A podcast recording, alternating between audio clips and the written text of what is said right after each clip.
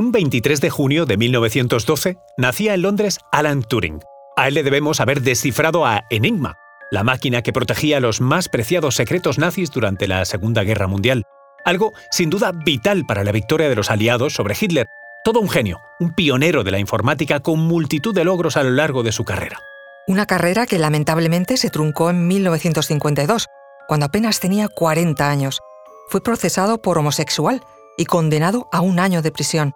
Pero Turing aceptó eludir la prisión a cambio de una terapia de castración química, un método más que cuestionable. Pero ¿sabías que tuvieron que pasar 61 años para que la reina Isabel II indultara de forma póstuma a Turing por esa polémica e injusta sentencia?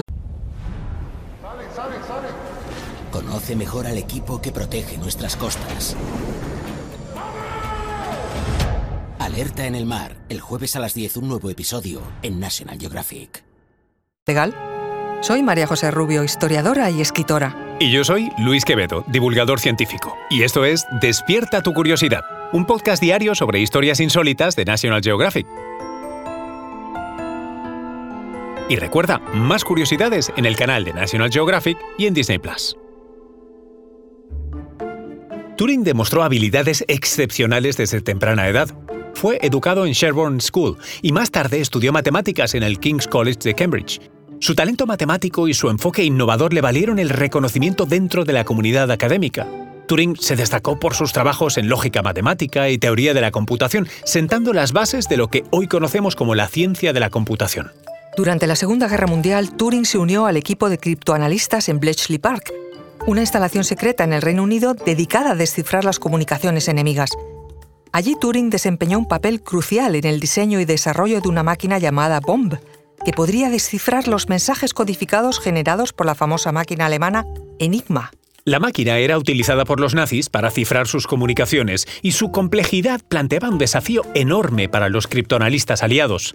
Turing y su equipo trabajaron incansablemente para desentrañar los secretos de Enigma, desarrollando técnicas y algoritmos para revelar los mensajes enemigos. Su contribución fue esencial para la inteligencia militar de los aliados y se estima que su trabajo acortó la duración de la guerra en varios años, salvando innumerables vidas. A pesar de su valiosa contribución a la guerra, la vida personal de Turing no fue tan exitosa.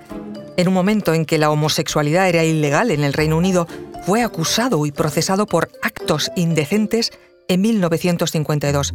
Turing fue condenado a elegir entre prisión o someterse a la castración química como tratamiento hormonal.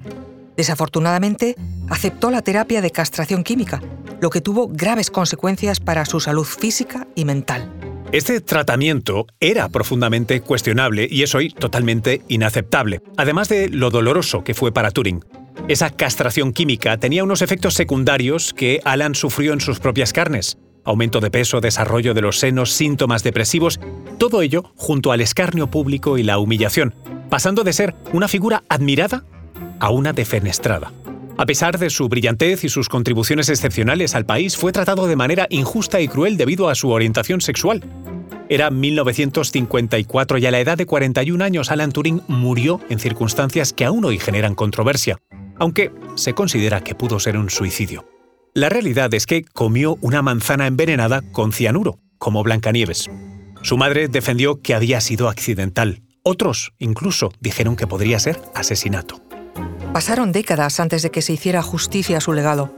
En 2009, la recopilación de decenas de miles de firmas consiguió que el primer ministro por aquel entonces, Gordon Brown, pidiera disculpas por la sentencia que condenó a Turing, describiéndola como atroz. Cuatro años más tarde, en 2013, la disculpa se convirtió en indulto gracias a la prerrogativa real de clemencia firmada por la reina Isabel II. Se reconoció entonces la injusticia de su condena y se destacó su contribución a la sociedad.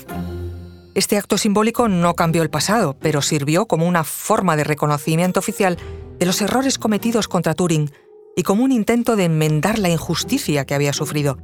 Aunque el perdón llegó tarde, fue un paso importante hacia la reconciliación y la corrección de los errores del pasado. El legado de Alan Turing trasciende a su trágica historia personal. Sus contribuciones a la ciencia de la computación y al campo de la criptografía son de un valor incalculable. Un trabajo que sentó las bases para el desarrollo de la informática moderna y abrió el camino de la era de la computación en la que vivimos hoy. Turing es considerado ampliamente como uno de los padres de la informática. Fue también el inventor del famoso test de Turing, ese que debería distinguir a una inteligencia superior, incluso electrónica. Su vida ha inspirado a generaciones de científicos, ingenieros y académicos. Su determinación, su ingenio, su dedicación a la búsqueda del conocimiento son un ejemplo para todos nosotros. Su trágica historia también ha sido un recordatorio de las injusticias que enfrentan las personas en todo el mundo por su condición sexual. Como dijo el propio Alan Turing en una ocasión, solo podemos ver poco del futuro, pero lo suficiente para darnos cuenta de que hay mucho por hacer. No te pierdas más contenido sobre la Segunda Guerra Mundial en el canal National Geographic y en Disney Plus.